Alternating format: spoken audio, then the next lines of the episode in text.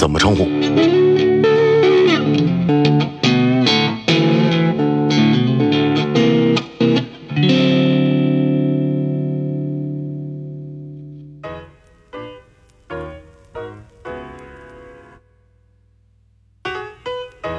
来来来，欢迎来，啊，欢迎米，欢迎米。太高兴了，太高兴了。呃，米应该是春日屋开张以来的第一个女客人。对，不是应该，我们确实也是刚刚开张嘛，对吧？对对对我们已经开张三期了啊。我们俩，我们俩，我们俩其实特别激动，尤其是我特别激动。对，因为我觉得其实像在你们这个行业，尤其是女艺人，她会比较在意或者说比较忌讳在公共场合，或者说是在一个，比如说大众的一个环境下喝酒。但你好像当时是挺痛快就答应这事儿了。哦，就没事儿啊，这还能怎么样？呃，主要就是这个，很多人会觉得，呃尤其女演员吧，这个在聊到喝酒这件事儿的时候，会说自己平时不怎么喝酒，对对对或者说我酒量不好啊，就是比较传统意义上的一个这个比较淑女一些的概念吧。我可能就经常被当成一个小男孩儿，现在不会了吧？挺无所谓。啊，现在啊，现在也也不知道啊，管他的呢。就反正喝酒就很正常啊，就像人要吃饭一样，你你喜欢喝就喝呀，跟喝饮料没有什么区别。我觉得最近大家现在见到你的第一个话题或者第一个问题，肯定是关于 隐秘的角落，隐秘的角落烦没有？被问烦没有？啊，没有，其实真的没没有太多的感觉。我就就因为这段时间也是因为整个疫情啊什么的，然后在家里待的比较多，所以我觉得还好，就是不会不会被太多问到。我就而且生活跟往常是一样的，没有太多的区别。就在这个阶段，现在有戏在播，我觉得是一特别好的事儿。我认识的很多人，现在真的就是，可能出门少了，但是喝酒变多了。就是真的自己在家，以前自己不喝酒的人，现在也都是开始在家没事儿抿两口，没事儿抿两口。嗯，你你你平时会喝酒吗？或者说你平时喝酒 是一个什么样的一个习惯？比如说，一般在什么情况下你会？我其实还比较常喝酒的，对我挺喜欢一个人喝酒的。哦明白了，那我俩我俩撤退，嗯祝你今天喝的开心。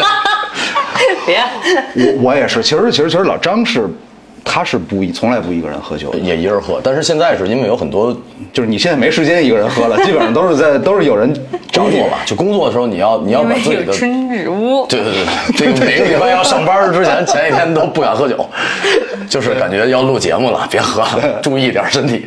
哎呦，哎，那所以比如说和和朋友或者和外人一起喝酒，和自己在家喝酒，你还是更喜欢自己一个人？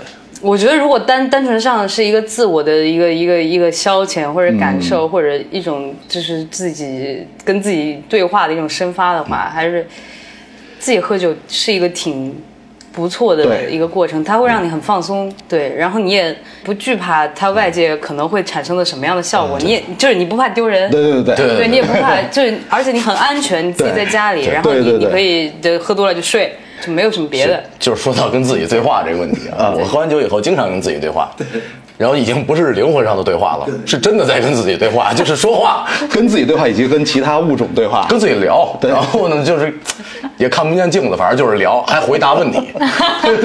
到这个时候呢，一般潜意识会告诉自己不能再喝了，不能再喝，聊不动了已经，聊不动了，聊不动。老表演艺术家了，这是。不不，你就是是酒后表演艺术家。我觉得可能是因为星座啊，双子嘛，就是本身就有两个很很很独立的性格的面儿嘛。哦，然后又好多时候跟朋友说一些事情是没那么放心的，不是因为朋友不值得放心，而是对，就是最内心的一些事儿是人肯定都需要秘密嘛。但对着镜子说话这事儿，我觉得一万个双子可能也就只有你一个。我不对着镜子说话，对着镜子说话太奇怪了，啊，你就是对自己，就是坐在这儿很正常，你都不需要，你都不需要一个镜子。不需要。好的，然后一会儿说着说着就给自己说睡着了。真的挺有意思我。觉得我可能为了社会安定，你还是少喝一会我儿。我我。那你平时一个人的时候喜欢喝点什么？自己？我特别喜欢喝 whisky，对，第一选择对吗？对，第一选择。有有固定的，比如说种类，比如说像什么方向单一麦芽，或者说是威利是哦，都有牌子那哦，我也是这个这段逼了啊。这段逼了。那个没给钱，没给钱啊。啊 还是还是还还是喜欢就是泥煤泥煤一点儿，泥煤煤重一点儿。你是因为就是咱们认识之后开始这个方向，还是你一直就喜欢这个方向？什么方向？就是喝酒的这个方向，就是、就是泥煤。都因为我我俩是同门嘛，就是米一是我的师妹，我们俩一个公司的。同门没必要喝酒的习惯不是因因为这个跟跟公司有时候喝酒，前辈啊，啊然后老师都都爱啊，喝威士忌他们就是喜欢喝泥哦煤这一块。贵贵贵司的确实是，对对，然后我就觉得是不是因为为这个我们在工作中有时候跟他们喝酒的时候是往这方向喝的？我倒是觉得可能吸引力法则吧，可 能大家都爱喝这个，哦然后就知道一起。就是所有人的身上都有一股泥煤味儿，你是这个公司的，是不是？太好笑了。其实我我我喜欢喝威士忌有个故事，嗯，就是我我以前也不爱喝酒，就是第一次接触到酒的时候是我去杭州旅行，然后我就。他当时在西湖边上吧，有一个酒吧，哦。就是有有一幢房子，我觉得很好看，嗯，它藏在树中间，然后当时还有月光照耀的一个，哦就就觉得很美，哦。觉得很美，我就觉得很美，然后我就过去了，我过去看，然后说哦，这是个酒吧呀，哎呀，我好像满十八岁了。啊，这这个。对，当时真的也真的会有这种想法，因为因为你每次都会有碰到一些阻碍，对，然后你就进去了，然后它一楼那个酒吧一楼是一个。就很人很多，嗯就特别沸腾的一个状态，然后有吧台，然后然后这边小桌子坐坐满了人，然后就没有没有座位了嘛，哦然后当时服务生就把我领到了二楼还是三楼，是一个 VIP 哦，我当时跟我朋友一起去的，我们我们当时算是我们的毕业旅行，我们去的上海啊、杭州那边，然后我们就上去了，上去了以后，那个 VIP 座只有最靠近吧台那个地方了，哦。然后我们就往那一坐，然后把酒单放上来，看不懂啊，哦，明白明白明白明白。然后在那儿，你知道还想强装镇定，明白，就小孩子嘛，就是有一种。你你不想被别人看穿你是个小孩子，哦，对，然后你就在那看那酒，什么苏格兰的，什么爱尔兰的，什么日本的，什么鬼啊？你就看那后面的数字就行。我们就是对对对男孩儿小时候喝酒都是这八十，这个这儿有三十的，这个好，我就来这个吧。我不管你是哪儿的，只要它便宜。对对对，就是这个，就是这个状况。然后后来当时后来服务生就就过来，哎，长得特别帅，你知道吗？啊特别帅，留着小胡子，就是那种雅痞的感觉，毛利小五郎，就是你用上海话说就是老克冷是吧？就是那种，我我们俩不知道说是还是不是，因为没有上海人。就是有一种那种老炮儿的感觉。哦，就是那种喝酒界老炮儿的感觉，就是当时我也不懂，我就觉得哇，好好有魅力啊就很有，品格，看起来对，很很有品味，很有腔调，对对对那种对对对，然后他就走到走到那儿，然后我就他说你想喝点什么？然后我就那个就是什么好喝呀？就就就憋不出来一句话。然后他说他一眼就看穿了，他第二句话就问我：“您是第一次来呃酒吧喝威士忌吧？”我就我就啊，那样佯装一下啊。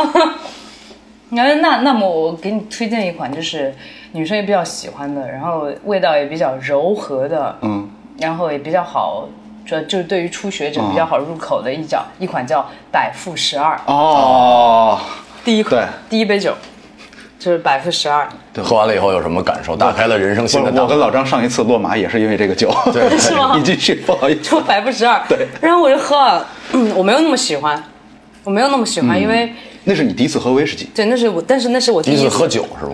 第一次喝，第一次去，就不是说像小时候去 KTV 啊，去喝啤酒啊，或者说喝那种兑的酒的那种，就是真正去接触酒的文化，明白明白那是第一次，认真的，就认认真的假装是认真的在假装认真的，对，其实就品酒嘛。对对，第一次去，对，六十块。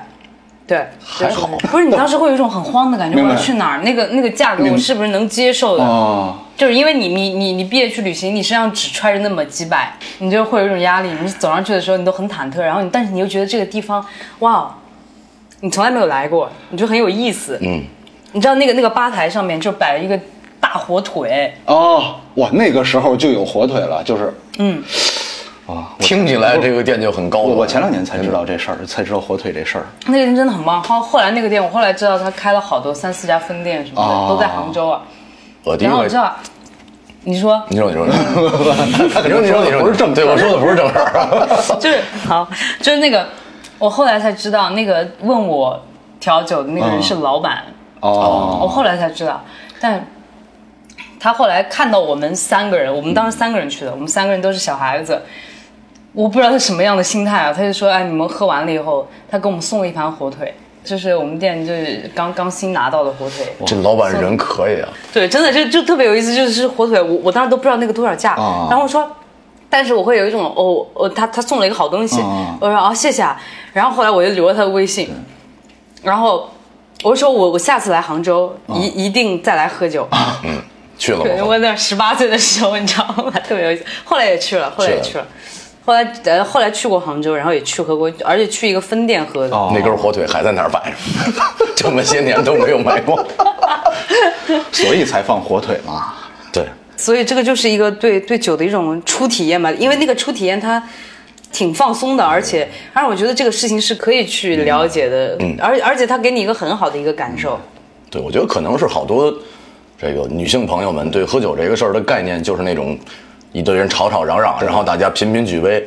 其实就坐下来喝一杯酒，真的是一个很有仪式感的事情。因为我是发现米一的起点就特别高，因为我们俩在，我们的起点是麻辣烫附近的一个地方，然后我说我们春日屋从这一期开始，我觉得我们有必要在节目之前先对我们的客人进行一下摸底。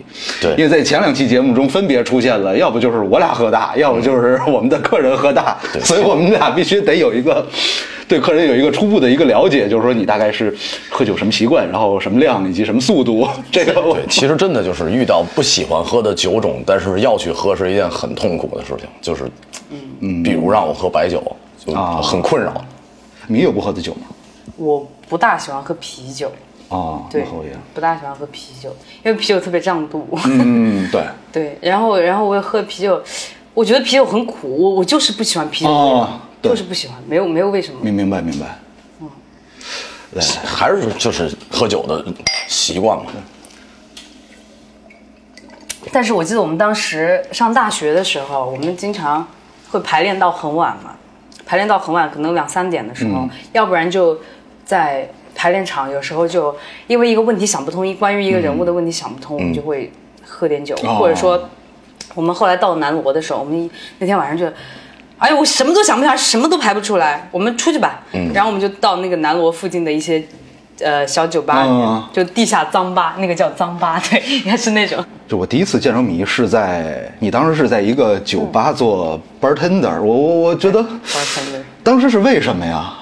当时，当时就是因为一个朋友，他后面有一个戏，就我特别好的朋友，他也是演员，然后他后面有个戏要去演一个服务行业的人，啊，然后他就，然后他就找有什么服务行业，然后那段时间正好在疫情很严重的时候，然后就找的都很难嘛，能能找到一个让你去面试，然后让你去上工的一个地方都挺难的。然后他就找到一个酒吧，然后他就那天他就跟我问我，他说我挺想去那个酒吧打一打工，那。但是我也挺怕，就是会出现什么危险。那你能不能陪我一起去呢？我说行吧，那我陪你一块儿去面试，然后看看能不能行。然后我们就去了那酒吧面试，然后面试，然后也在犯嘀咕说我们能不能好好干这个？因 为我们都是三天打鱼两天晒网的，那就不行吧。然后也也是回去考虑了几天，考虑了一天时间，对，考虑了一天时间，然后跟老板说我们。而且那个酒的东西，你你真的要去了解很多的，嗯，就没那么简单。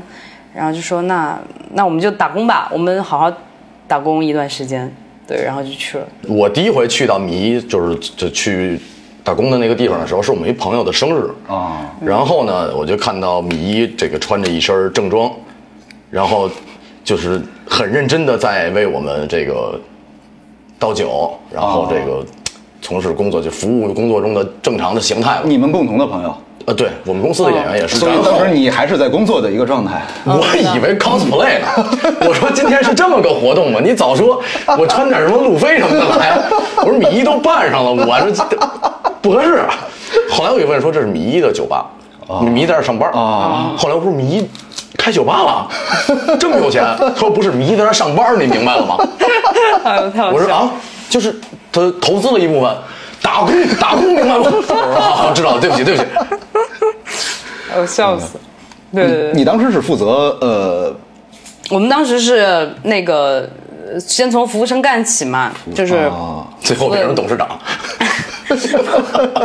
我已经离职了，对这挺励志就是他他他是就是他们得需要，就是你又是 bartender 又是服务生，哦又是对 waitress，然后就是你你都得干，你都得干。然后因为因为当时其实人特别少，就是我们师傅跟我们哦两个人，跟我跟我那个朋友。等于这酒吧 除了就在你们俩去之前就是 就是一个人，一个人就是一个人，因为人。他是疫情期间，招聘都招不到，啊就嗯很很危险。然后老板也很开心，这这有人这档口还有人来上班儿，还是演员。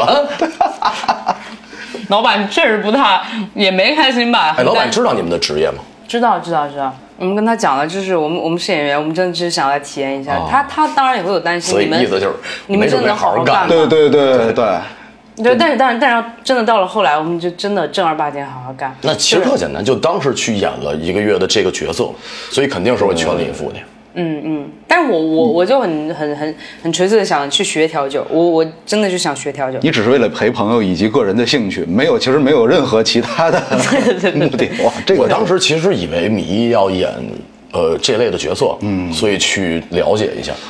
对，没有没有，真的没有。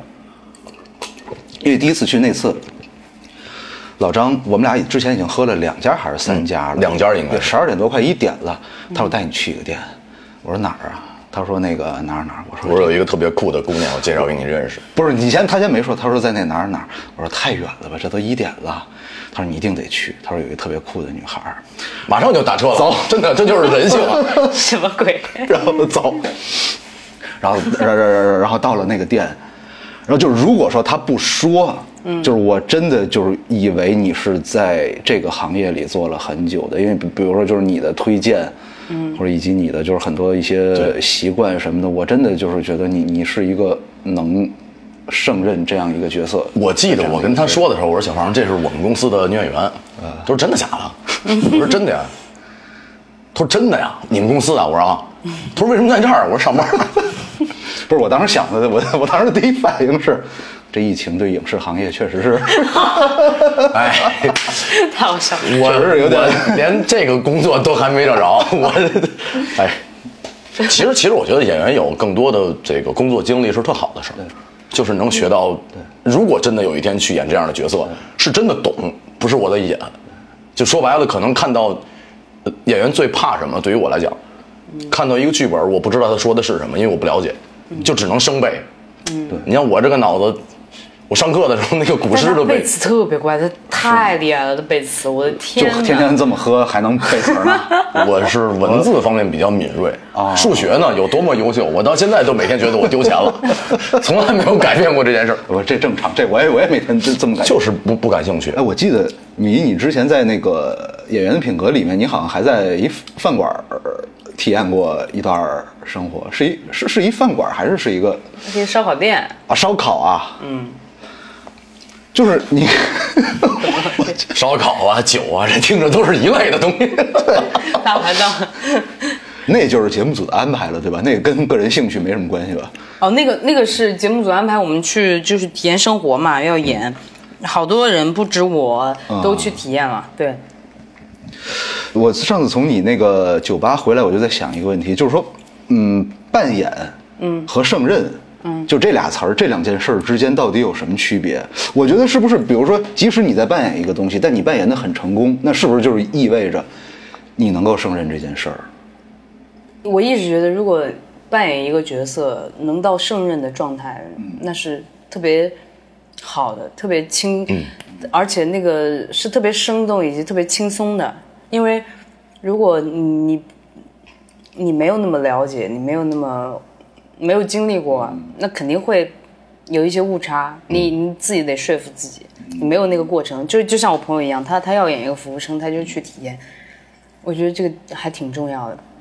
其实很多人会觉得，就是，呃，尤其年轻的一些演员朋友，可能会觉得我在做演员的时候去做的这样的职业没有那么酷，或者说有一种所谓我要保持着一直演戏，我不能分心去做其他的事情，这样就会让大家觉得我是不是没有戏拍了，我是不是在休息？嗯你怎么看这种想法？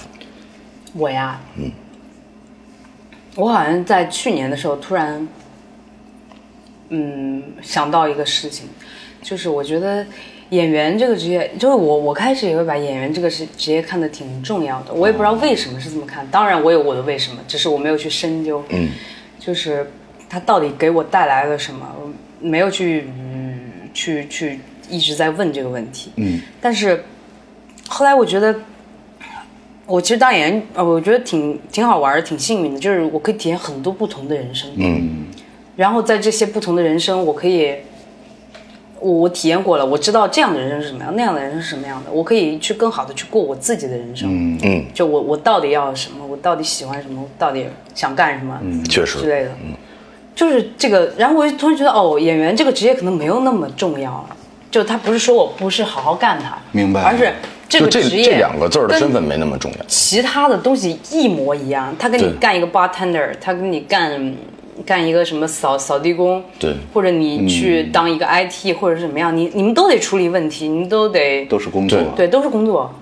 之前我在小的时候看一些报纸、一些报道，就是还老看到那种就是体验生活，就是演员体验生活这种事儿。好像现在，现在我想问你们俩，就还有这种事儿吗？就也就是说，现在还有时间，或者说还有这样的。经历啊，环境能够容许你们做。其实，其实我认为不会存在没时间的，是愿不愿意。嗯，就是没如果没有到极高的一个阶段，总是会有等待的时间和在休息的时间以及各种时间，你愿不愿意去尝试呢？对我小时候就经常看，比如说某知名男演员，就为了演一个民工，然后他真的去工棚里住了，好像两个月还是三个月。我小时候觉得这太伟大了，这事儿。我也住过，但我不是为了演角色，我是？我是哥们儿搬到民工边上住啊，然后我那会儿吧老不回家，我就去他们家住，我俩就天天跟着民工同吃同喝，然后那边还纳闷的说这怎么住俩大学生啊？我们这是工地的宿舍，便宜。怎么看出来大学生？你还拿就是那种搭的那种铝棚吗？我俩在那儿。做歌什么的，然后又写剧本，然后剪片子，拍万事屋那样片 我知道是谁。对，然后就是一看就不是在工地干活的兄弟。嗯，然后出门吧还都洗个头啊，很很在意这个给别人的感受。而且我经常是去面试啊，我去见组，对，你就给自己打扮的倍儿倍儿，尽量倍儿帅吧。当时 反正头发得抓，头发得抓，忒儿啪的就去了。然后跟民工兄弟同吃同喝了一阵子。啊。这也挺棒的，我觉得那那是很好的经历吧，对吧？对，离开那儿之后的去拍的第一部戏就是《余罪》嘛。嗯啊，就当时已经觉得，呃，好多困扰，甚至有时候是愤怒，就是为什么一直在等？那是你最低潮的时候，其实应该是吧？其实不一定。你是说，就是未来还会出现更低潮吗？因为《余罪》完了以后就稍微好一些了嘛，然后就有采访问我说：“你觉得苦尽甘来了吗？”嗯，我说：“苦永远难尽，甘每天都来。”因为当时一个做演员的人，每周七天五天在跟我喝酒，我觉得完了。我觉得这人 我在体验生活呀，我我在体验生活呀。但其实那段时间给我的成长，让我变成现在这样，就是，呃，包括到现在我还在玩乐队，包括咱们聊的很多私底下的内容。因为小黄，我们俩是大学一个乐队的。你刚才说你是为了想来北京这座城市来这上的大学嘛？嗯，他是为了来北京玩乐队考的北京，就是什么专业都行。对他就要玩乐队。然后满学校的贴告示，对，说玩乐队嘛，一缺三。我说那就啥也没有呗，就是 就这么来的。都有一缺三。然后就是就是一个人没有。后来后来我们那个队三缺一，对，来正好来，对对。然后所以，我老去找他嘛，因为他还在坚持着摇滚乐那些事儿。但当时给我的感觉就是，我曾经真的觉得就是摇滚乐，就我就随意吧，我就放松表达吧，我想怎么弹就怎么弹吧。嗯。但其实我后来我发现不是。嗯。就我第一次排练的时候，我被说的最多的一句话就是：“方然，你理性点儿。”就是我后来就慢慢就是你知道，一个人太喜欢音乐了，就是你好好弹琴啊，兄弟，你别光喜欢音乐呀。嗯。就是疯了。嗯，就是我听，比如我弹一个东西，就是我我觉得挺好听的，我觉得挺对的啊，就是他们觉得这不对，但是后来我也发现是不对了。嗯，就后来我慢慢就是发现，可能所有艺术形式就是它不是一个就是你想表达纯释放，对对对，就是不是一个你想怎么来就怎么来，或者说你今天想来，你明天就可以的，真不是这样。就是你真的需要就是很强的激将。我觉得不管是做音乐，或者说是表演啊，或者是其他，我觉得，对我我我也真的觉得这个东西特别对，就是。你可能开始接触一个呃艺术形式的时候，你觉得哦，那是释放自我的东西。嗯全但其实你会发现，它它它需要很多技术的支撑，对对它需要你很对理性的判断。就那个东西好好拧巴呀，好抽离啊！你你一下又进去，一下又出来，一下又进去。咱最近看那个戏吧，《隐秘的角落》啊就是秦昊老师在网上被呃广为夸赞的是，就是收放自如，张弛有度嘛。嗯，这就是表演的水平。就是如果纯全力的去演，嗯，等你再需要发力的时候，是有一个极限的，就上不去了。对，我秦昊老师是一个我感受到的，就是他其实对待表演其实很理性。嗯，他去诠释人物的时候，他他不会只站在自己的观点去看，他也会，他他会抽离出来。他他经常在片场跟我讲到的一句话就是，你要考我我我觉得我要考虑到观众想要什么。嗯，观众会想看到什么，就是他他会很考虑到观众的观众的喜欢跟观众的理解。对，有的时候你可能你你表达了，但是观众不理解，那是无效的。他他他会有这样的。其实演戏这件事儿，就它不像比如说写歌呀，嗯，做独立音乐，它是一个纯主观的表达和我任性我的态度。嗯，演戏终究是我们拿到了一个本子去给观众讲述这故事，嗯，那就要用他们所能接受的方式嘛。这也就是好导演的最最最厉害的能力，就是他会给你一个方向，对，如何去让观众朋友们接受到你所传达的信息。对，而且我觉得《隐秘的角落》里面就是可能和米一就合作的这些演员们、这些老师们，我觉得确实我觉得就是怪兽啊，都就是很演技怪兽啊，太厉害了。包括米一也是，其实我是觉得也是演的，就是你也是怪兽，对，真的。就是我在想知道，比如说，因为你在这个行业里面，你算是一个相对新的一个人，嗯，就是你在和这样级别或者说这样水准的人在合作的时候，嗯，你有没有？你是感觉到高兴更多一点，还是压力更多一点？就是还是说回到刚才，就我说玩乐队这个，就是我在和当时我们那个乐队叫平装火箭，和这些就是真的在音乐方面非常专业的人合作，嗯，我其实头最在最开始我感觉不到任何快乐的，我真的就是觉得压力特别大。嗯，我不知道你在当时拍这部戏的时候，对不起，对，聊回正事儿，拍这部戏有有没有这感受？因为我也很好奇。对，我我其实是一种压力跟兴奋并存的一个状态，嗯，但他的压力肯定是有的，因为确实这个剧本身演的那个角色，我的人生阅历就没有那么多，嗯，然后我只能通过一些旁人角度去了解，然后再跟再跟嗯，就是秦昊老师，然后苏文老师，然后还有景春老师去。对，就是去我我我在片场有去看他们的戏，就是你发现你的理解，我只能安慰自己，就是你的理解在你这个岁数是很鲜活的，嗯，对那这个它它它形容词特别它代表着你这个年龄阶段的理理解，但是它可能放在嗯那这个剧本的层面，或者说一个一个一个长期的一个角度，它可能不是那么准确的。对，但是但是我也觉得，就是去合作的时候，我我希望我自己放下压力，就是我一直在寻寻找放放下压力的呃一个方式，就是我我能我得去表达，就是我对这个角色的理解，然后我对这这个角色的看法，他可能很个人，但是。但是我觉得沟通是最重要的。是的是的是的对你得去沟通，嗯就是我我跟导演，然后跟跟浩哥去聊这个的时候，他其实也是一个不同不同年龄阶段、不同层面上的一种沟通，然后去定义这个角色。那我就觉得这个过程其实就挺珍贵的，挺好的，也让我很兴奋的一个过程。其实信任感吧，就是因为我曾经在二十二十六岁，第一次和影帝级别的老师合作，嗯，很很开心，觉得开心是什么？张成，你走到了一个新的阶段，压力在哪儿？这是最高水平的人，你是否能做得好？做不好呢？演员是不会有人因为你年轻去原谅你犯的错误的，嗯，对。既然来了，你就必须要做好，嗯。如果做不好呢，就说明你没有这个能力，嗯。然后是怎么好起来的？就是从我跟我跟毅哥，就张毅老师，嗯，从合作的呃同事变成生活中的好朋友。我没事儿就给他发微信，我说师傅那个，因为那个戏他演、啊那个戏他演我师傅，哦我说师傅咱俩聊聊，然后您觉得怎么怎么样，怎么怎么样？到后来我开始有一种信任感的时候，嗯，那个角色出来的样子就更好。嗯，会的。对，因为你不担心自己做的不好，因为做的不好，他会放松对，他会跟你说，他说，比如比如秦昊老师跟米一说，米一，咱们这块我觉得可以这样这样这样。嗯，一哥当时跟我说，他说成儿这条我建议啊，你可以用这个方式试一下。嗯，但如果你喜欢你自己的，我觉得这也是棒的。嗯，你知道，对于一个年轻人受到这样的鼓励的时候，那个迸发出来的信心就不一样了。嗯在画面里，你就会显得很好。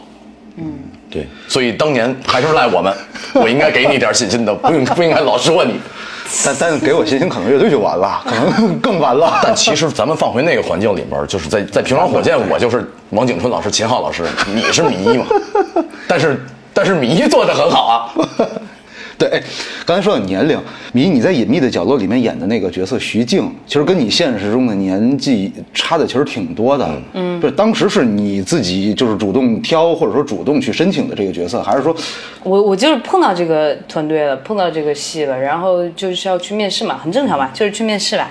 然后，呃，去了以后就是我我先是看了剧本，给了我六集的剧本看。嗯，我本人对这个题材特别的感兴趣，这种原生家庭啊，孩子成长啊，嗯，然后爱与选择这个问题，我就我我自己是特别感兴趣的。然后我看到这个角色的时候。我开始可能也也也没有确定是哪个角色，就是先给我看了剧本。啊，我知道他是讲一个孩，呃就是孩子的故事，然后，但是我当时看到这个剧本的时候，没有考虑其他的，就是他很引引我入胜，嗯，对，然后我也很喜欢，我也我也很喜欢这个剧本里所讨论的这个命题，我我就很感兴趣，我就想，我就去啊，然后去去面试，然后去面试，就因为因为那个东西是自己喜欢的，自己也会去了解的，然后那个面试的过程就很放松，然后也很能直直抒胸臆，然后就其实也也经历了一些坎坷。我我很想知道，就像这种剧组的面试，你当时去是，比如说我会跟导演或者说跟选角导演说，我想演哪个角色，还是说就是你完全未知啊？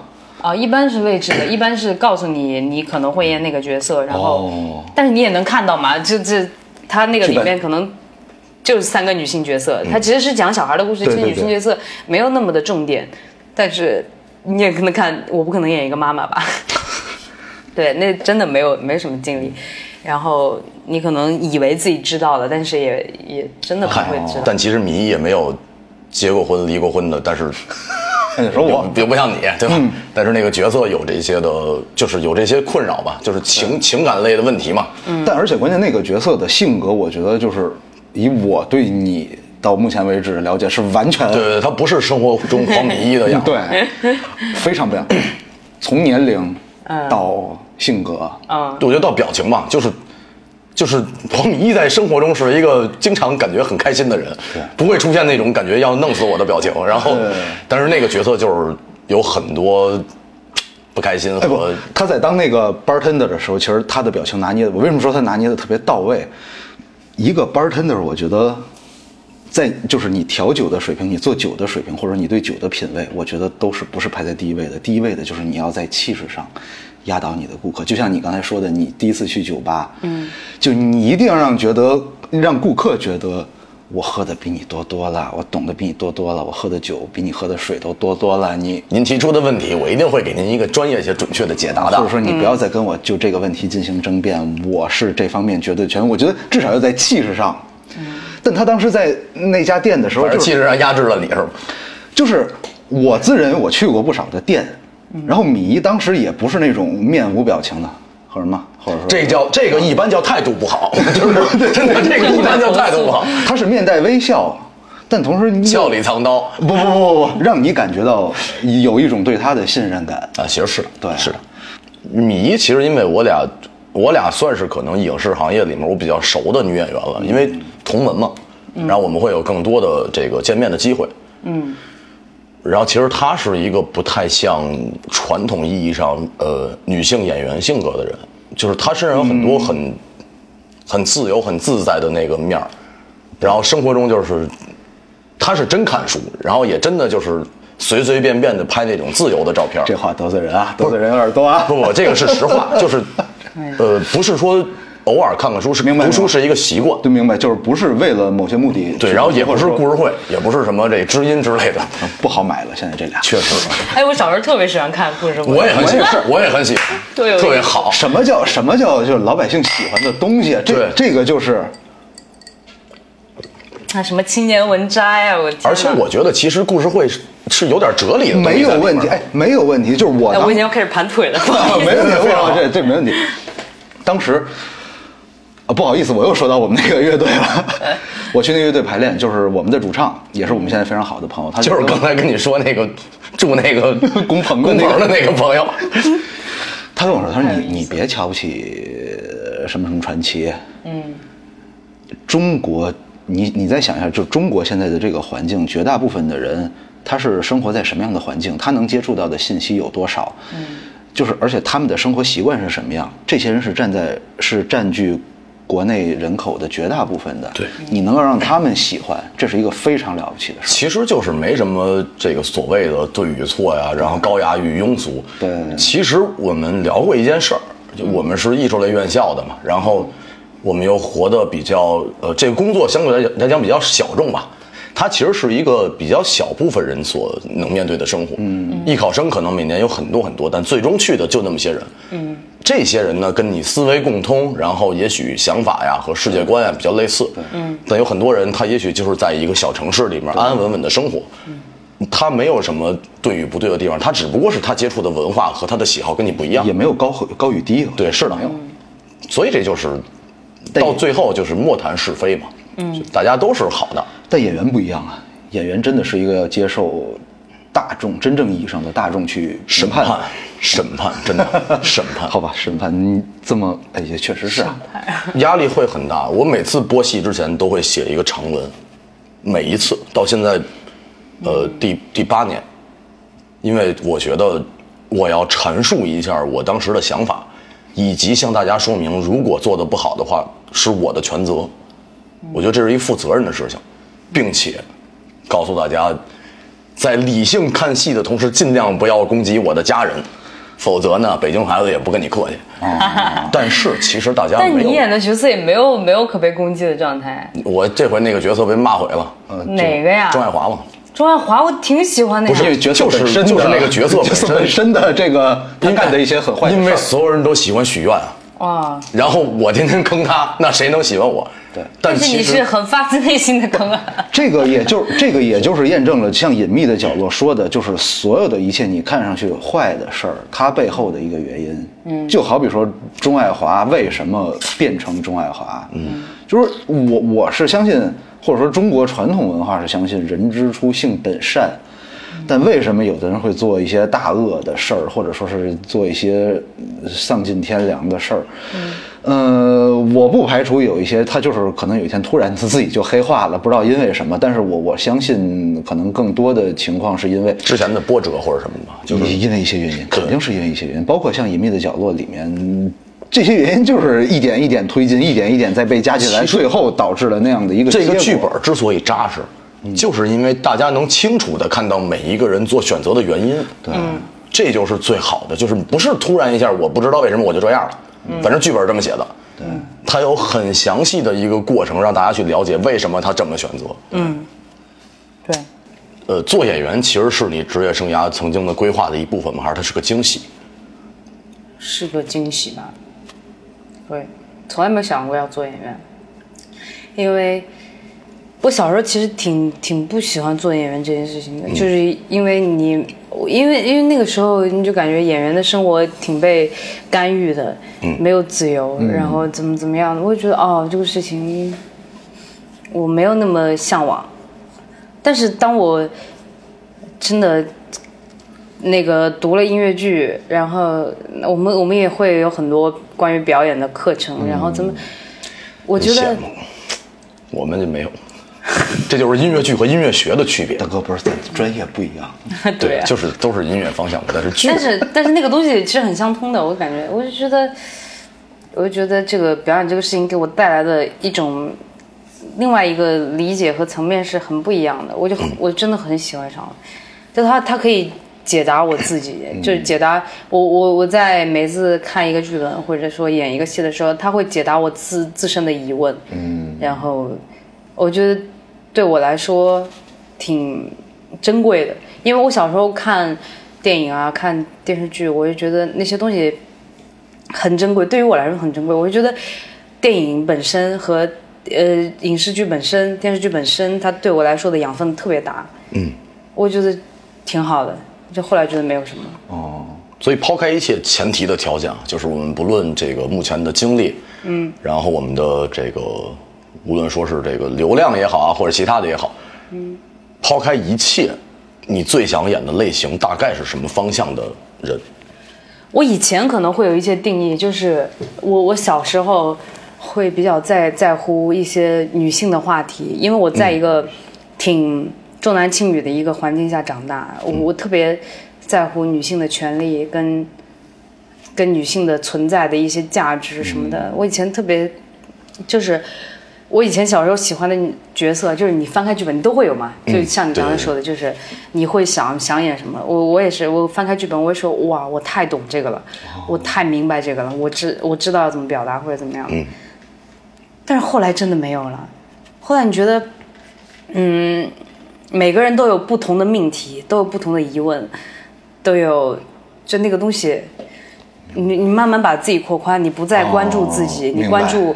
呃，这个世界上的任何人，对，其实就是从我想演更像黄敏一的人开始，变成我想去做一个角色。这个角色本身有他的生活、对态度、状态。嗯，一开始肯定都是觉得表述自己，对，表述自己，对对。所以遇到一个剧本，可能就很兴奋，因为那个人可能很像自己本身的样子，或者某个部分，对。对，甚至是我想成为的样子。嗯嗯，我羡慕那角色，他的人生是我规划中的样子。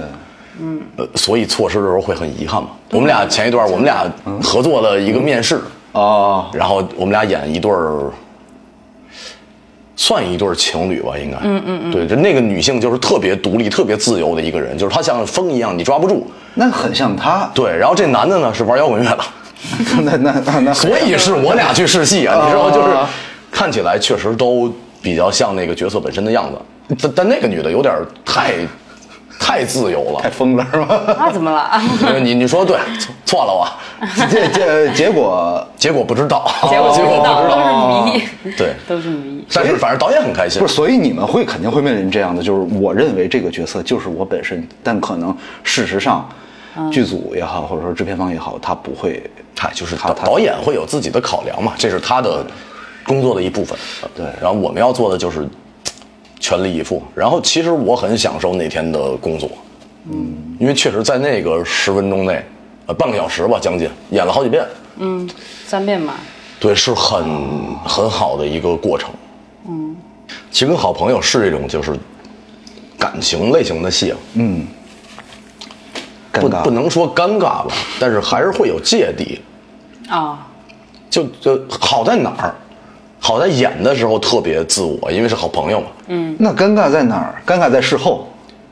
你这个说的就听起来特别特别不像个正经事儿，就是 我的我的我的。对，反正就是，呃，也许跟一个陌生的演员在试这种戏的时候，嗯，你会更，比如说你觉得你这块需要去摸一摸他的头发，嗯，然后你觉得 OK，这是我的表演的一部分。然后你跟你好朋友就觉得不合适吧？不是吧？不熟的不熟的人就是说成就成不成之后反正也。所以那天你想摸我头发？你薅了一下我头发，我说那来我也摸你，怎么着？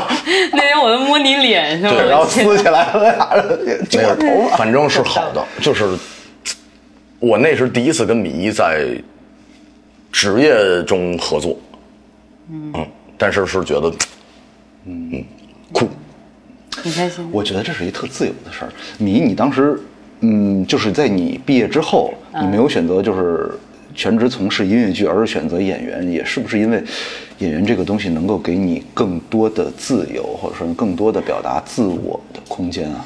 读音乐剧其实也是一种巧合，但是但我就做了音乐剧之后，音乐剧很很释放，音乐剧的舞台很释放，但是那不是我最终。很喜欢的一种表达方式，就我我喜欢过，但是我后来发现我我关注的一些问题跟一些角色或者什么，它是音乐剧里面很少有的，或者说实现不了的。对实现不了的。对，因为音乐剧的长度是有限制的，并且在现场，影视剧它是一个更长的过程，然后去可以讲更更久的故事。那米一其实在演去年米一的那个音乐剧《哦，当爱已成往事》是吧？嗯嗯，对对，然后是李宗盛老师，对李宗盛老师那个啊，对对，其实特羡慕，在剧场里面，当你演出结束之后的那个眼神和那个掌声，嗯，会让前面的整个排练过程都变得不重要没关系。嗯。这一点是不是在我觉得在剧场剧场的舞台上面，会比你在拍一个电视剧也好或者网剧也好会更强烈？就是当然直面你直面观众的掌声，其实当舞台的演员还是挺幸福的，因为舞台是演员的艺术。嗯，对，这里面那个表达很自由，然后那个是一个很直观的一种体验，就是那个观演关系，就是肯定肯定你自己的那个。对，那个还挺爽的。我每次看剧，就是音乐剧啊或者话剧，谢幕的时候我都热泪盈眶。我也是我虽然不在台上，我都替他们爽。对对对，就是 就是感动。对对对就是在一片黑暗中，对对对，我听到了一些人给我讲了一故事，然后就很感动。嗯，我前一段去看了一个，也不是前一段吧，就是去年，嗯，因为因为今年疫情的关系吧，就是大家都觉得这段时间过得很快。嗯，看了一个这个麻花的一个喜剧，嗯，有一个人演的特好，他戏特少，肉眼可见的好，巨好。谢幕的时候就不介绍他，我就给他跳过去了。我说这什么情况？演这么好就不介绍？等全介绍完之后，本剧的导演，那哥们儿就哦，我当时就兄弟你太酷了，真的，然后赶紧 赶紧去后台，因为我有认识朋友啊。我说大哥握个手，多的不说了，好吧，握个手，我觉得你太棒了。嗯，客气了。特理智。啊，因为导演嘛，啊就是他是他是要保持清醒的。对对对对，对演员呢会在现场，因为兴奋呢，然后会可能有一些偏颇。对，嗯，导演是要永远保持理智的。后面庆功宴还得他还得发言呢。对对对，对 吧？我们看那是最后一场，哦，那那正好。对，然后就看到主演在流泪。嗯，因为其实影视圈有一个有一个约定嘛，就我们每次杀青宴老说再见再见什么的，他也不知道会不会再见。我有很多人都没再见过，就是我在电视上见到他，但我们生活中就没再见了。不是不想见了，就大家有各自的工作生活，然后，但那三个月是弥足可贵的，关系足够好。嗯，对，所以演员其实挺挺孤独的一个职业，因为没有什么固定的同事嘛。是啊，那你会怎么去排解这种孤独呢？比如在剧组的时候，刚开始没有那么多朋友，嗯，你会选择自己在屋看看书、喝喝酒，还是怎么样？对，看看书喝酒，对，就是这样。然后我我还我还挺享受那种呃，当一个演员，然后你去到一个不同的城市，因为我本身很喜欢旅行，嗯，然后我每然后开始喝酒的嘛？对，也没有了，我会我会就是比如说我拍一个戏，我去了一个城市，我就会想了解这个城市，嗯，然后我就会自己去走，我一可能一个人我就去溜大街，对，这样。而且确实米一是比较为数不多的那一种。我给他发微信，我先问他第一句话永远是你在北京吗？就是他是会在哦各地不行踪不定。你不知道他在哪儿，就他在休息的时候，或者说没有在工作的时候，哦他真的就是不一定在哪座城市哦待着呢。瞎晃，不像我，我就在鼓楼附近喝，每天都很固定。对对，但是这就是，我觉得这是米一身上的弥足珍贵的一点嘛，他真的很自由，就是自由是难以去形容什么叫自由的。但是当你看到一个自由的人，你就会觉得，嗯嗯，就好玩儿，就是好玩儿。呃，就是很喜欢旅行。我我从高中开始就旅行，啊然后我记得那个时候我一个月的生活费，呃，不不，一一周的生活费是大概一百八十块钱吧，要包含三餐，然后你要呃早饭十块，中饭十块，你一天至少三十块钱是包含三餐的，哦嗯，三三三七二十一，等会儿那六天就没了呀。没了呀，就是没了呀。还还旅行，还旅行，对我当时就没有钱，你知道吧？然后我当时我很胖，我当时一百二十斤，然后我就想，我靠，我为什么不把这些钱，就是我为什么不把这些钱留着干点想干的事情呢？正好也可以减减肥。然后后来我就有三个月，我一直每个星期只花三十块钱在吃喝上。哇，对，就三十块钱我。我觉得这个行为特别摇滚。就我我之前听说过类似的经历，就是某个喜欢摇滚乐的人，为了买 CD、买唱片，或者说买琴、买效果器，啊干这样的事又。无中生有呗，这是你自己吧？就是。啊，我没有，我没有，我我等等等等，我们必须要有正确的导向啊！我们春日屋是一个这个积极向上的节目，还大家还是注意身体，但但注意身体。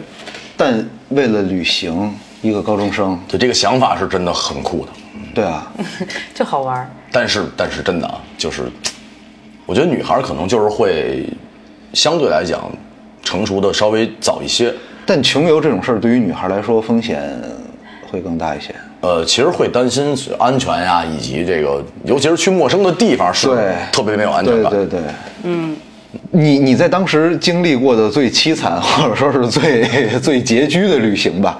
嗯，你还记得吗？有啊，就是我记得我大学呃不不大学学初高中毕业之后，就是我当我复读了两年之后的那一场旅行，我去的越南，我第一次去越南，那个时候越南还没有被开发的很严重，那个时候真的很纯粹的越南，就是很少有人会想去这个地方。然后我那天就说，哦，我终于考完大学了，我终于把艺考考完了，我真的好想去旅行。我当时。我就在北京的时候省省吃俭用，然后呃存了大概三千块钱，存了三千块钱，然后然后然后就满世界找，就满网上找，我三千块钱可以去哪儿，包含机票的、生活的，可以大概去玩个十天的地方有哪儿？好，后来找到越南，十天，等会儿你最终三千块钱嗯十天啊玩了越南，啊，敬你。不是，我是觉得现在三千块钱可能在绝大部分国家都别绝绝大部分国家，你给我三千块，你看我今儿喝不喝得完就完事儿，真的。那个时候挺便宜的越南，就是我记得那个时候哦，还有一次那个那个时候刚好那那一年是马航的事情，我差点坐了马航，我差一点点，哦我那次第一次体会到生死，这是我擦肩而过。对我那个时候在朋友圈发，我说谁想去旅行啊？我当时还是我我还是有一根筋，我说我一个人去越南可能不大安全。国外确实，对这这女孩自己对肯定肯定。然后然后我就在朋友圈发，然后我一个高中同学就就说我也我也可以去，嗯，然后他说我说行啊，那我们就开始计划嘛，就开始计划说要去哪儿，然后定了去越南，然后他在他在我老家，他在长沙，嗯，然后我当时在北京，嗯，然后就说我们是从北京出发还是从呃长沙出发？我们当时已经定了，准备说从北京出发了，就是他从长沙飞到北京，我们坐一个坐一个飞机，就你知道买往返的票，同一家航空公司是便便宜一些对对对对，然后我们就当时在考虑嘛，就一个是什么航空，我也忘了什么航空了，就是反正就一个北京往返的和一个长沙往返的。后来我们当时都准备订北京往返的那个了，就是包括马航的那那一趟那那一班飞机，然后后来又发现，哎呦不行，还是因为我后来还是得回长沙，那还不如我先去直飞吧嗯对去直飞。然后后来我们是订的从广州飞的，广州飞胡志明的往返。哦，对，就还路上麻烦一点，但是方便嘛。嗯，然后就过去了。我天哪，真的！然后我们后来回程的是那一天，那一天晚上就是我们旅完行那一天晚上，我们在机场的时候，在素湾纳普，是叫素湾纳普吧？我都忘了。素湾纳普机场的时候，然后真的突然发现一条新闻说马航坠，嗯，然后我们看，这不是我们当时要订的那一班吗？当时两个人啊，你知道吗？背着那个大包，你知道吗？明白明白那种登山包，哦然后在那懵了，然后就就抠搜着，哎，我去，差点死了。这就是，呃，人生吧，我我我觉得米一比咱俩勇敢的多。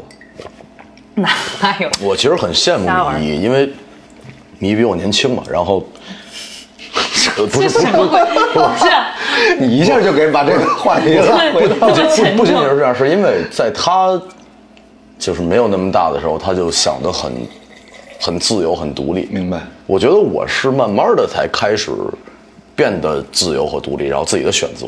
然后以前会有很多的芥蒂，嗯，对对父母觉得是不是我这样不太好，对朋友觉得是不是他们都不这样，我这样不太好。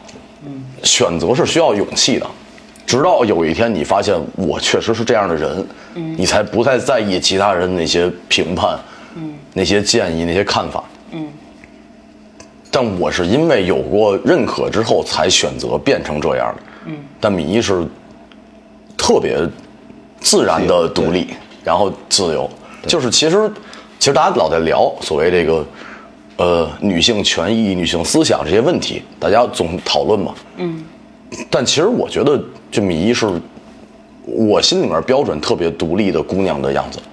对，因为一对，就思维独立、想法独立、生活独立。我我其实挺自卑的一个人，挺自卑的一个人。我我小时候都在寻求一种父亲世界的一种认可，但是好好多东西其实后来会变。就是我其实最开始的时候，我不知道自己喜欢什么，我不知道这辈子需要追求什么，就是我会为什么而付付出一切的努力，我我不明白，我就一直在找这个东西，然后后来。找到了，后来找到了，然后后来它又变得不重要了，嗯，就就它一直在变。哎，嗯，这是这是特别对的，真的。变得不重要的这个这个坎儿，或者说这个阶段，你觉得大概开始什么进入对，是你进入演员行业之后吗？还是说之后之后之后，对，因为其实米一是我们公司的第一个女艺人，哦啊，真的吗？之之前是全是男孩儿，哦，然后就是全是壮士们嘛。来吧，兄弟们，举起手中的酒杯，我司没有女艺人，干了吧！然后，然后一来以后发现没什么变化，突然有一天，也是举起酒杯，我听说啊公司有女艺人了。啊，然后，因为我想过无数回会是什么样子，因为我进公司进的早，哦我是第一批，嗯，就是我们公司的第一批艺人。哦，然后我当时就一直在揣测，就是姐他们会选择什么样的女演员啊然后等到我知道是米一的时候，然后嗯。就是 surprise，你第一次了解他，是通过某一部戏，还是说是通过某一次接触，或者说通过某啊，一次通过通过我们公司嘛，通过我们公司，不然后通过某一次节，我是说什么样的见到一个契机？，还是知道他？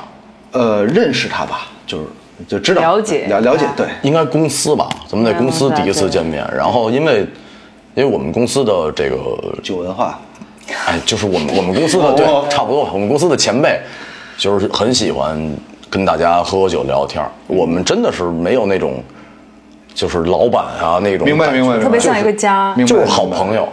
然后，所以我现在管老板，就当然我老板我觉得是最酷的导演，所以但我管你爱这家公司吗？但我管他叫虎哥。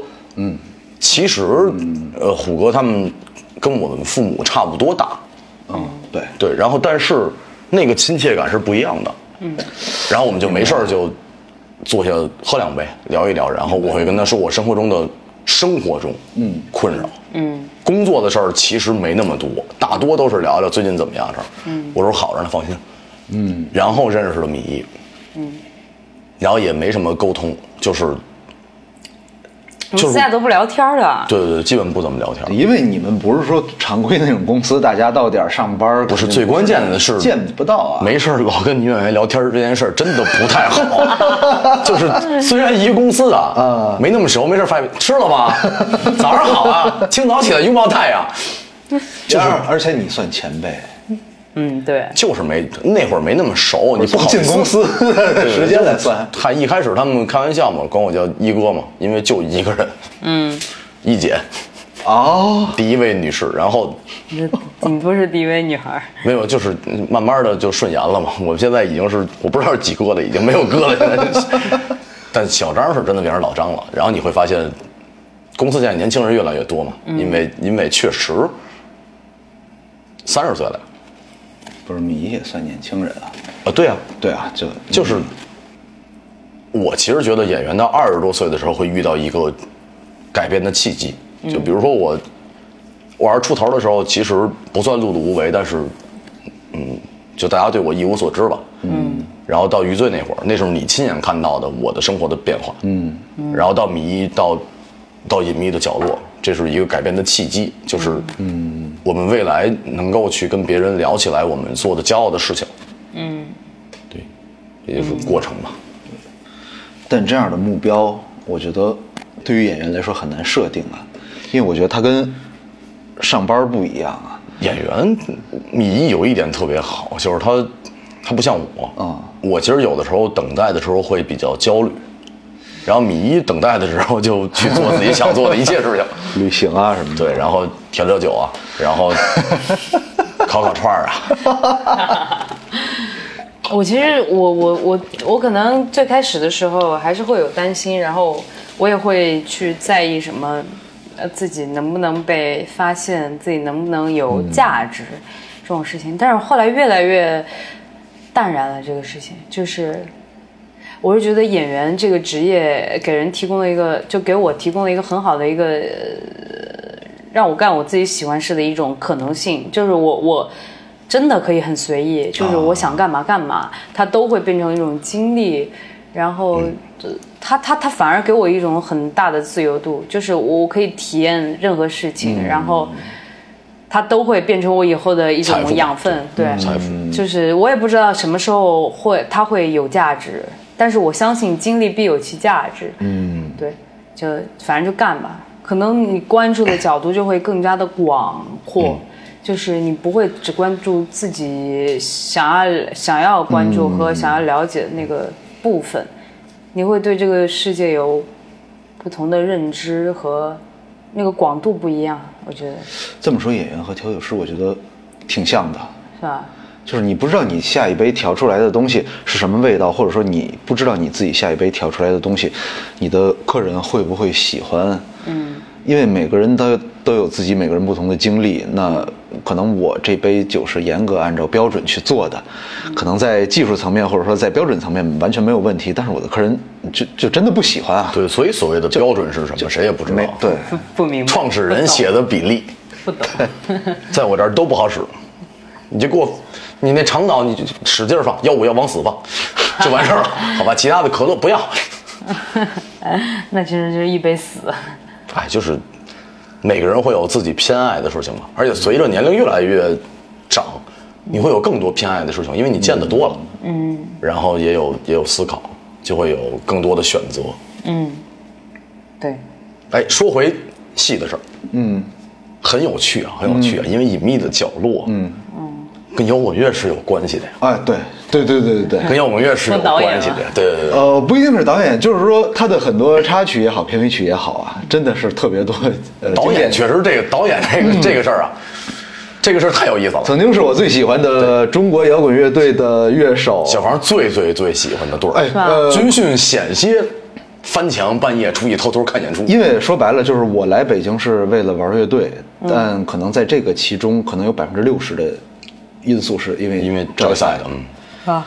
因为我在来北京之前，我没有看过他的任何一场演出，嗯，险些也错过了他的最后一场演出。但是当时北京有一场甲流，是叫甲流嘛，然后导致我们的军训推迟，因为原本他们告别演出的那一天，当时解散，他们还在还在军营里。是我们军训的第一天。我的天哪我咨询了你冲击有多你知道大他当时就想好了因为我们怎么翻墙逃因为我们军训和别的高校不一样，我们防不是在超人救赎学校里面。真的。对，我们是在门头沟，是一个就是你可能在踢着正步踢一会儿，你的手机会收到一条短信。不斋堂了是吧？是斋堂啊，斋堂是怀柔，门头沟，真的吗？这真的，我 哥，门头沟啊，对不起啊，我查过无数次路线了，已经，我怎么不知道从门头沟到鼓楼？上车就睡着了，到地儿告诉我这是斋堂啊，开始了，然 后就是我当时对北京一无所知，我说我不能再错过这场演出了。我觉得我可能我不想错过我最喜欢的一支乐队的告别演出，因为我之前一场都没看过。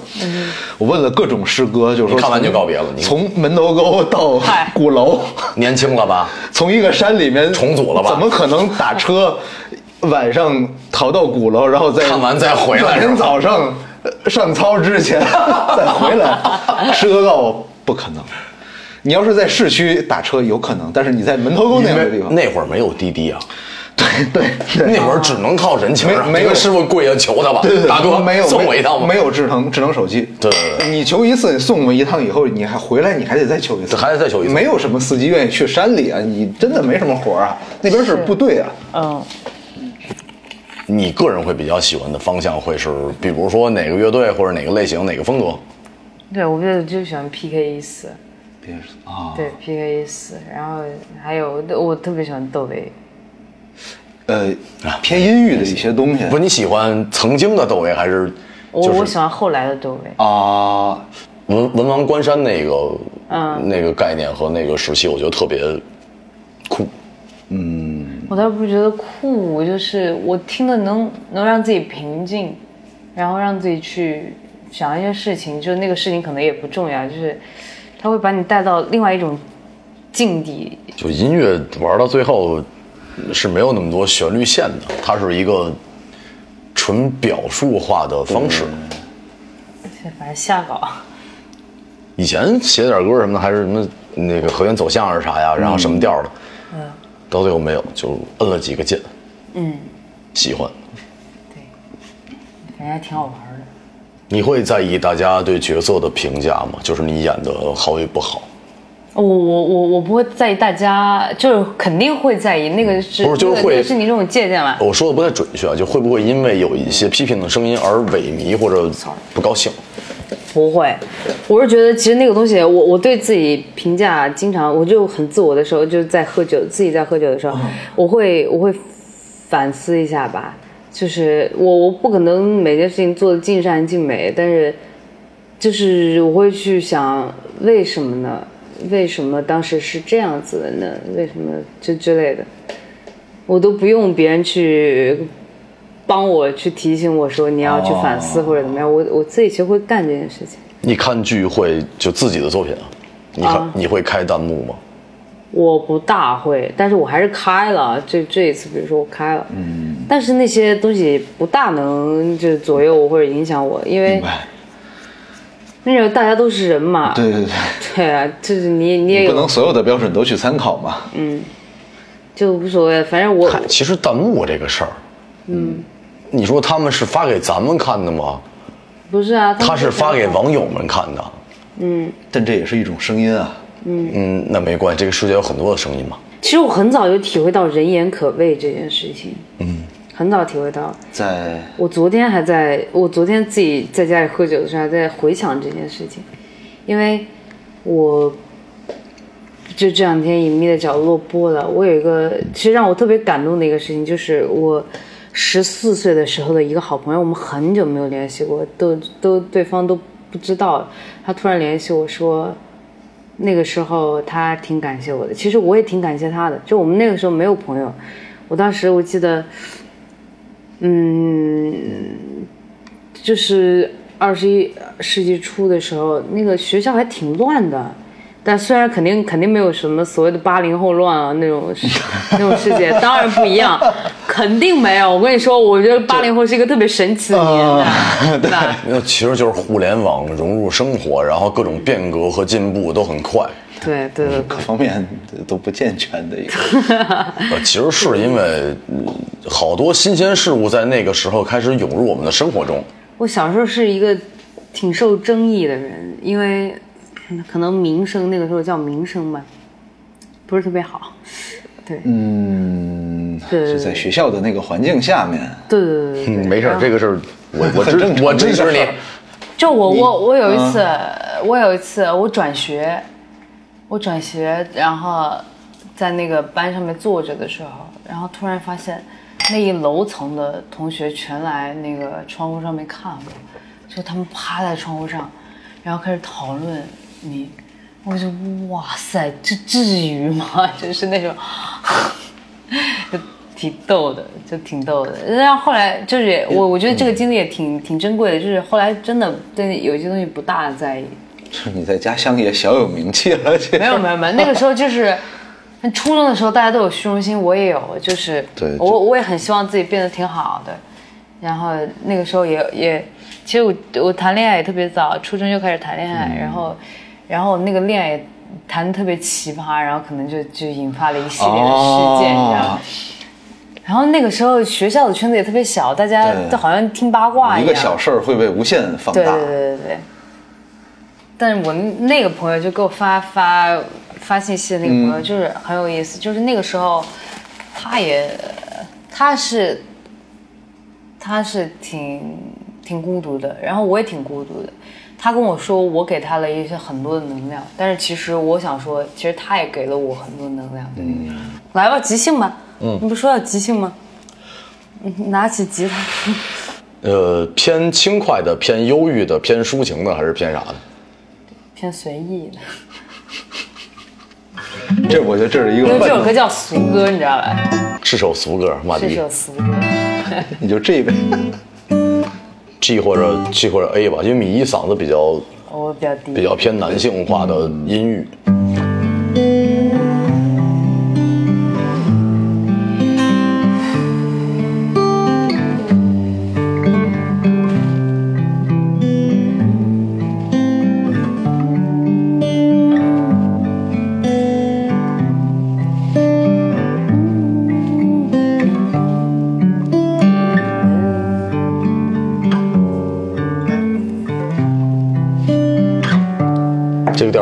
合适吗可以啊。？OK，来，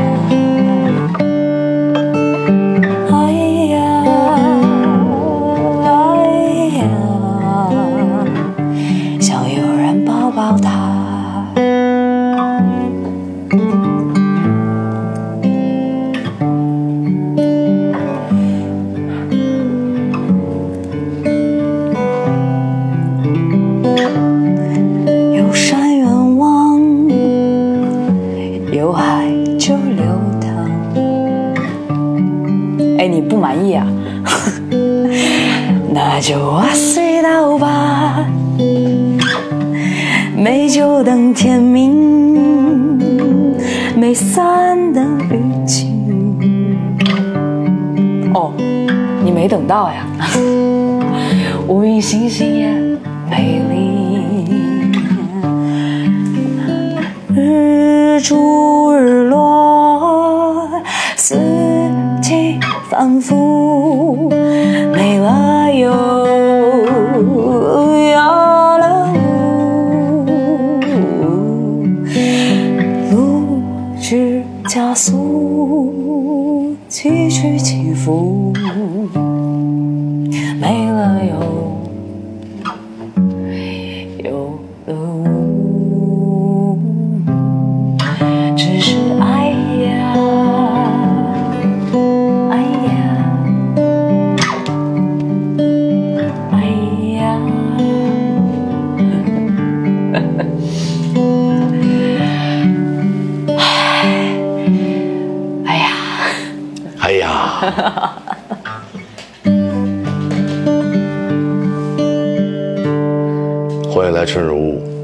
您 怎么称呼？哎，可以喝了。哎，终于没打嗝了。哎呀，好棒。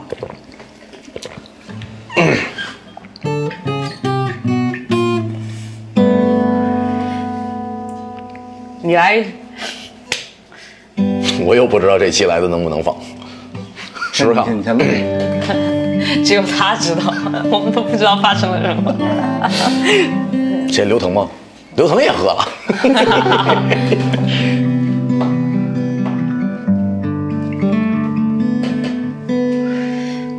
就好好啊。